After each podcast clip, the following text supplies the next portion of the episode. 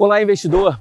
Eu sou Marik Martins da Inversa Publicações e estou aqui para falar de Petrobras. Petrobras que foi tema do primeiro podcast que eu fiz aqui na Inversa, chamado E Agora Petrobras? Bem, a Petrobras divulgou o seu resultado do primeiro trimestre na quinta-feira passada. E de lá para cá, o preço da sua ação vem subindo bastante. E isso é muito interessante. A Petrobras divulgou um EBITDA, uma espécie né, de lucro operacional, que quando calculado de uma forma ajustada e projetado de uma forma recorrente, a Petrobras diz que o seu EBITDA ajustado recorrente foi de 50 bilhões, aproximadamente. Há uma perspectiva aí de forte geração de caixa para os próximos anos. Mas para isso é importante a gente falar aqui da dinâmica atual do setor de petróleo. Bem, Durante o período pré-pandêmico, a demanda por petróleo estava em torno de 100 milhões de barris por dia.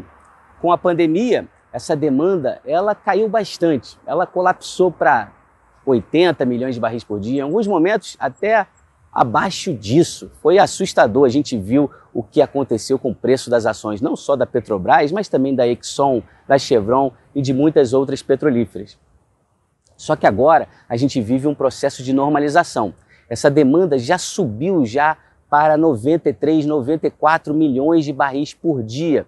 E o mercado está em equilíbrio, pois a OPEP, né, o grupo dos países exportadores de petróleo, eles estão atuando de uma forma coesa e eles conseguiram tirar do mercado aí quase 10 milhões de barris por dia.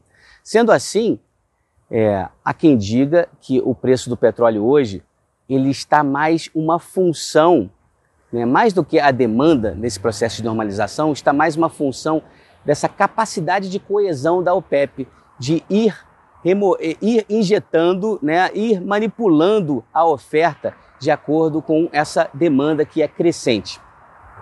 O Arthur Berman, que é um geólogo muito conhecido e que opina muito a respeito do mercado petrolífero, nos diz que esse processo de normalização tende a ser mais lento. Ele até cita o caso dos combustíveis de aviação, que normalmente, no período pré-pandêmico, era responsável por 8% da demanda. Então, dos 100 milhões, 8 milhões eram destinados a combustíveis de aviação e esses aí estão longe de voltar para aquele período pré-pandêmico.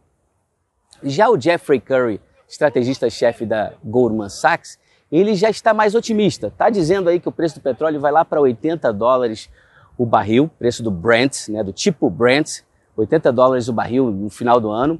E ele não só está mais otimista com esse processo de normalização, mas também fala a respeito de um tema que é muito importante, tá?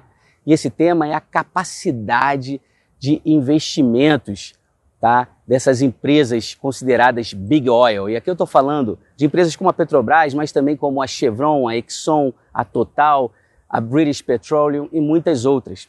O que acontece, o que a gente viu nos últimos anos, foi muito investimento no petróleo vindo né, dos Estados Unidos, o famoso shale oil and gas, do gás de xisto, né, da pedra de xisto, onde se extraía ali o petróleo e o gás. O tempo, time to build, né, o tempo para você tirar esse petróleo nessa área do shale, é um tempo muito rápido em termos relativos comparado com o petróleo tradicional, esse que vem de lá, ó, no fundo do mar. A Petrobras explora um pouco mais ao sul, aqui na Bacia de Santos. Né? Então, a Petrobras, na verdade, né, é uma, uma das empresas que vem de fato investindo, né, investindo bastante, aí, mantendo a sua produção né, crescente.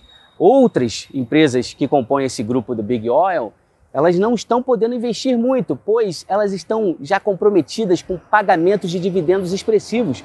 É o caso da Exxon e da Chevron. Sendo assim, caso a gente veja de fato um processo de normalização mais acelerado, a oferta, né, o mercado vai começar a pensar aqui uma oferta né, é, mais escassa. Né?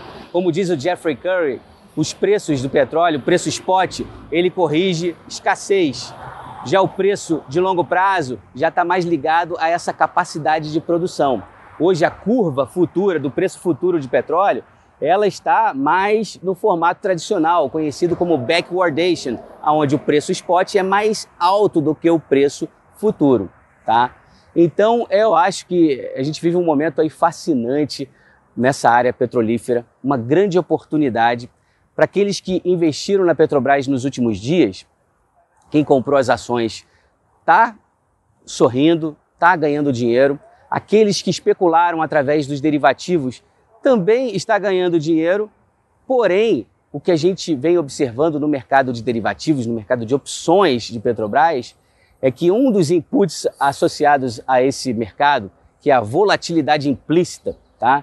colapsou. Então a gente tem aí uma situação também muito interessante nessa dinâmica associada à Petrobras, uma área que é a área que toma minha atenção no dia a dia. Então no dia a dia, para que você saiba aqui, o meu tempo é dedicado a acompanhar os mercados internacionais, mas também acompanhar de perto a Petrobras e a operação que eu faço, que é uma operação chamada de cerco dinâmico. Em um outro vídeo vou falar mais a respeito dessa operação. Nesse momento eu fico por aqui, agradeço a sua atenção e até o próximo vídeo.